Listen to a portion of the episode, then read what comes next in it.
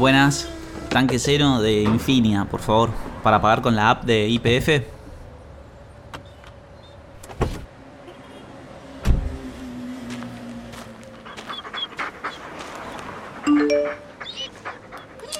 ¿Qué haces, Agus? Vi en tus redes que saliste a la ruta de nuevo. ¿Por dónde andas ahora? Hola querido, estoy yendo para Córdoba. Ahora paré un rato en la IPF de Leones, la que está en la autopista 9, para comer una hamburguesa en la full. Me enloquecen. Y de paso Milo toma agua y los dos estiramos las piernas.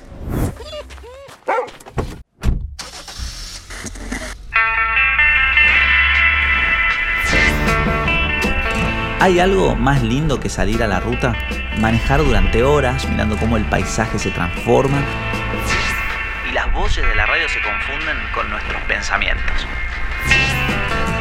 Yo a veces viajo acompañado y a veces en modo selfie, pero siempre que salgo a la ruta viene conmigo mi perro Milo. Y de una u otra forma, todos los caminos me conducen a mi Mendoza natal. Una vez alguien me dijo que cuando viajamos por la Argentina, viajamos hacia nosotros mismos. Los viajes son como los lugares que conocemos, pero también son las personas con las que nos cruzamos. Y tanto en las grandes ciudades como en las rutas más desiertas, donde hay una historia, hay una IPF. La aventura no empieza cuando arrancamos el auto, sino mucho antes, cuando la planeamos. Cuando alguien nos aconseja un lugar para comer, dormir o sacar una foto, ya estamos viajando. Por eso te doy la bienvenida a las audioguías IPF. Mi nombre es Agustín Neglia y yo también estoy a punto de salir de viaje.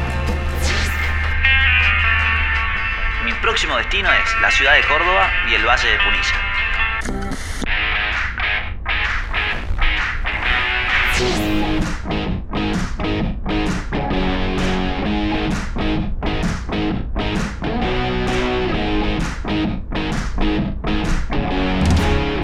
Cada vez que vengo a Córdoba me pasa lo mismo. Dos o tres días acá y el acento mendocino se me transforma en una cosa medio extraña porque se me mezcla con la, la tonada cordobesa. Si me quedo varios días, la transformación directamente es total. Empiezo a hablar en una suerte de cordocino o, o mendovés. O sea, es muy gracioso. Lo bueno es que al menos no se me da por mezclar el Malbec con Fernet. La verdad es que Córdoba es una provincia ideal para los viajeros porque tiene opciones para todos los gustos y para todos los bolsillos. Hay pueblitos serranos con arroyos para hacer un poco de playa. Hay hoteles y estancias de lujo y también hay posadas perdidas en el medio de la naturaleza como para alargar el wifi y desengancharse por unos días del mundo.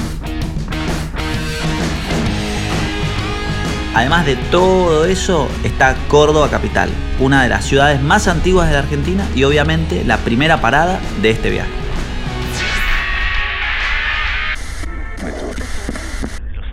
Pasar unos días en la ciudad de Córdoba es como tener una dosis de vida urbana antes de sumergirme en los paisajes cordobeses.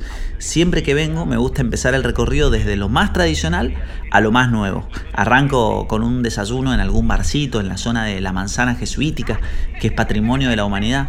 Después visito el Camino de los Jesuitas o la Catedral y cruzo hacia el Cabildo por el pasaje Santa Catalina. Toda esa zona es genial para los que les gusta la arquitectura porque hay edificios jesuíticos, pero también barrocos, coloniales y neoclásicos.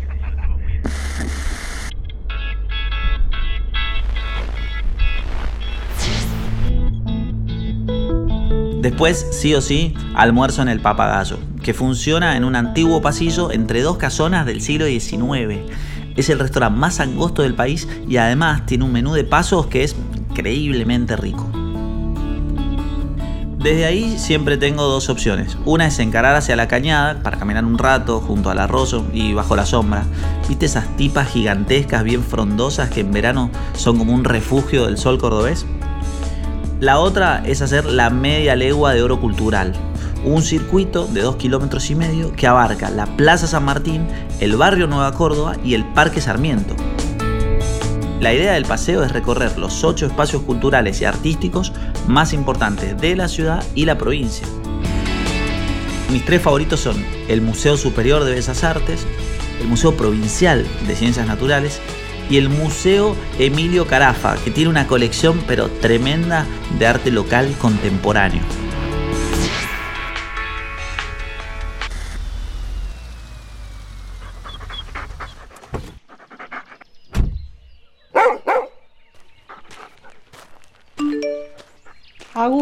¿Ya estás en Córdoba?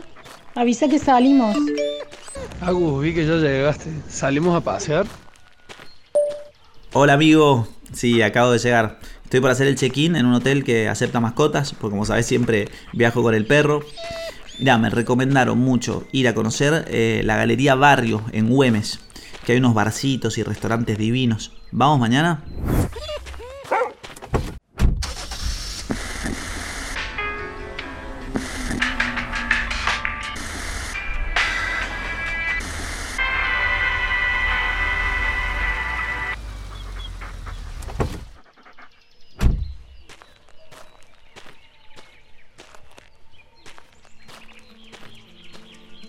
Después de unos días en la ciudad, ahora sí voy hacia la Córdoba natural, hacia el valle de Punilla.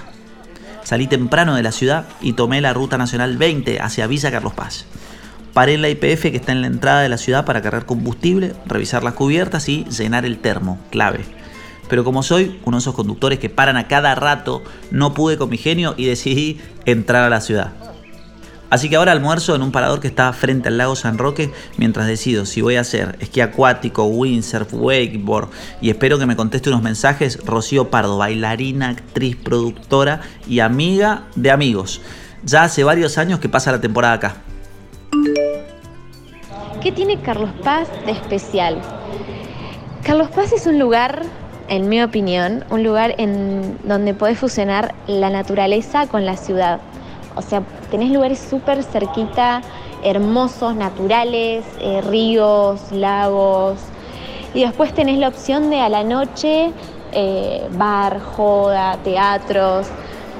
Eh, yo siento que es un destino súper completo, siento que es un destino divertido, también muy familiar, también muy jodón, o sea, tenés todas las opciones. Eso es lo que a mí me, me gusta de Carlos Paz, me gusta la energía, me gusta eh, la onda que tiene el lugar. Así que yo creo que eso es lo que hace especial a Carlos Paz, el conjunto de, fusiones que puedes hacer acá.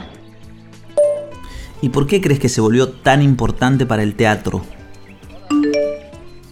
Y creo que se convirtió muy importante porque los artistas eligen Carlos Paz por esto mismo que te digo, ¿no? De, de desconectar de todo el año por ahí de Buenos Aires, de, del ruido, de la gente, venir a un lugar en donde seguís trabajando, seguís estando en el teatro, seguís eh, teniendo la misma actividad que todo el año, también tenés la tranquilidad, ¿no? Eh, la naturaleza y todo eso. Y también creo que, se empezó a apostar mucho en Carlos Paz eh, desde que empezaron a venir las comedias.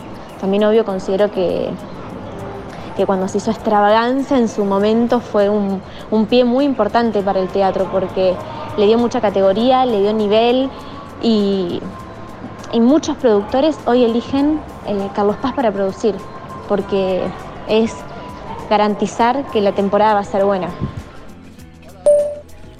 Gracias, Ro. Bueno, capaz que nos cruzamos por acá. Te mando un beso. ¿Me traes la cuenta, por favor?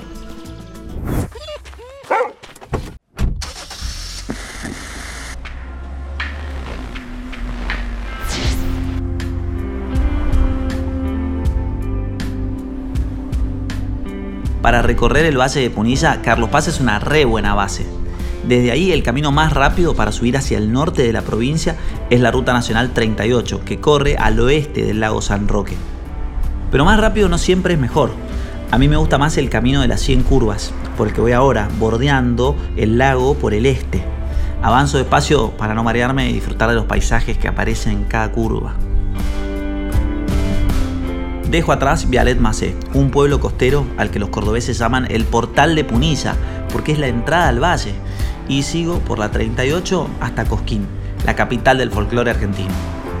Puede que pase una noche o dos ahí, y que después maneje hacia La Falda, Los Cocos o Villa hacia Ardino para hacer un picnic en el balneario Portocelo, a la orilla del río, o junto al arroyo Los Quimbaletes.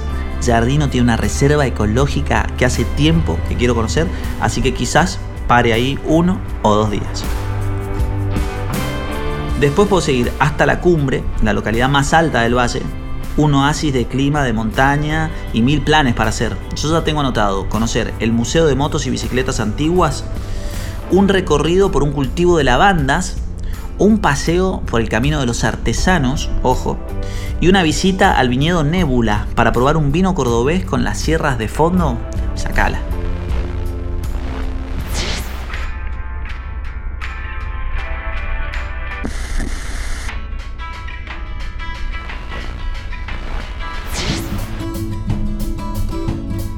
Desde la cumbre puedo hacer un desvío de dos horas para llegar hasta Jesús María, para conocer el Museo Jesuítico Nacional, que hace un montón que lo tengo pendiente. La ciudad donde todos los eneros se celebra el Festival Nacional de Doma y Folclore también tiene un gran punto para hacer avistaje de aves en la reserva Parque del Oeste, unas 60 hectáreas al borde del río Guanuzacate.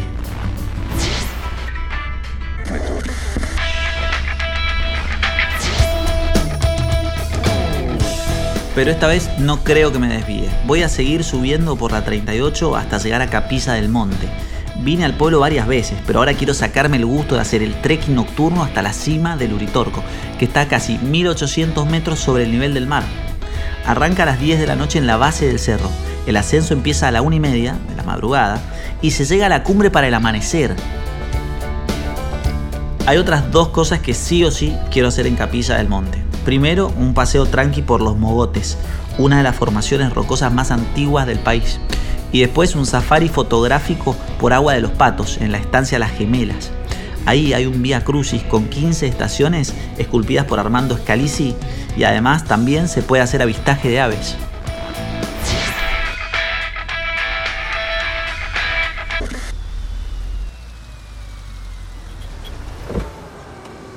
Buenas, ¿Podríamos limpiar el vidrio y revisar el agua? Gracias.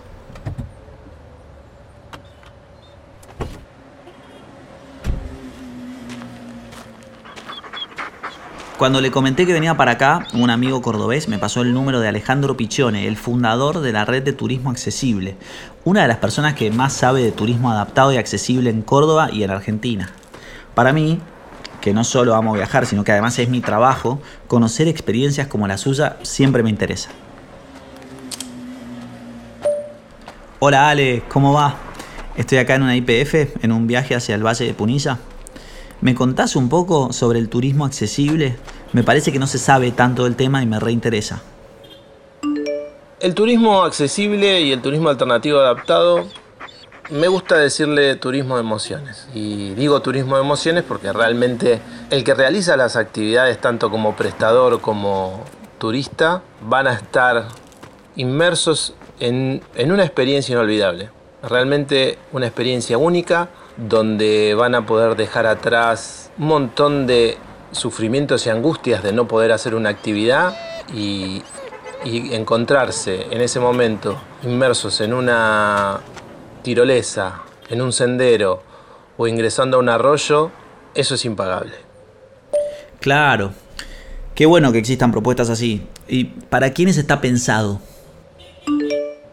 Un niño pequeño, una mujer embarazada, una familia con un cochecito de bebé, un adulto mayor, alguien que temporalmente tiene una lesión, una operación, quizás tiene algún problema de alimentación o bien una persona con discapacidad. Todo ese conjunto de personas seguramente al realizar alguna actividad van a encontrar barreras y esas barreras van a limitar a que puedan disfrutar de ese entorno y de esa actividad turística. Entonces, cuando hablamos de turismo accesible, hablamos de ese conjunto de personas que seríamos todos.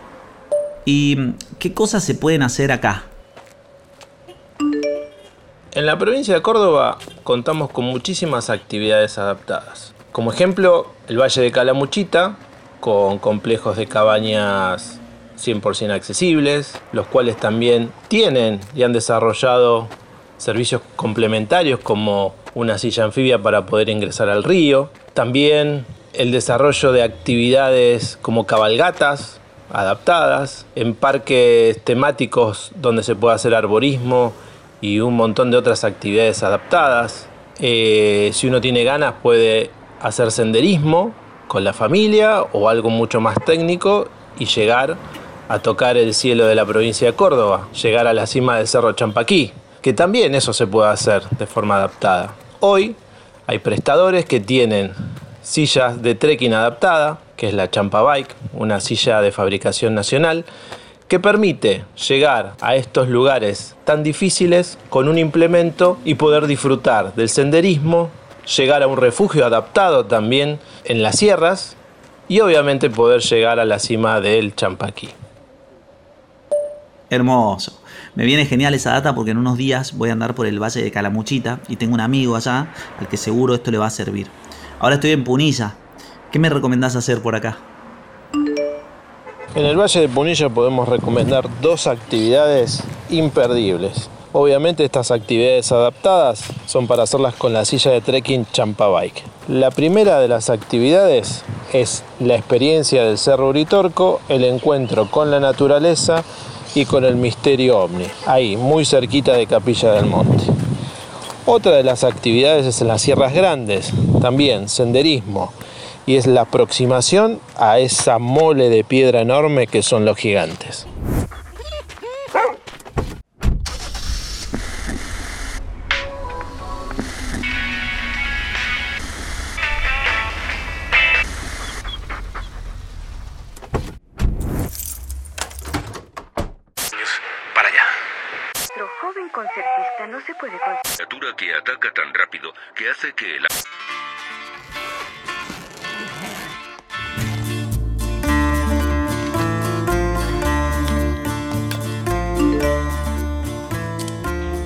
Querido, siempre de viaje vos, ¿por dónde andas ahora?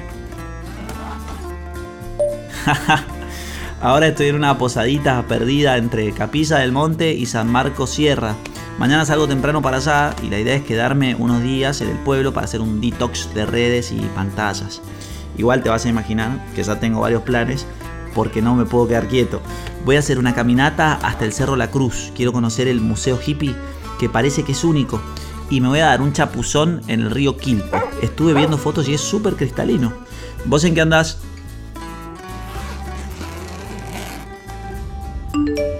Oh, me encanta San Marcos Sierra. Fíjate porque hace poco largaron una ruta gastronómica que se llama Sabores del Taipichín y hay unos 14, 15 lugares entre restaurantes, bares, casitas del té. Eh, lo bueno es que la mayoría están alrededor de la plaza principal, así que podés ir probando un poquito en todas. Después contame qué tal te va. Y a Copex por mí a dos no se le vuela ningún zancudo. Los últimos kilómetros del día siempre son para descansar. Y como las luces de una ciudad que desaparece en el espejo retrovisor, aunque no la veamos, la ruta sigue estando ahí, esperándonos para el próximo viaje. Mi nombre es Agustín Neglia. Nos vemos en el próximo destino, en la próxima IPF.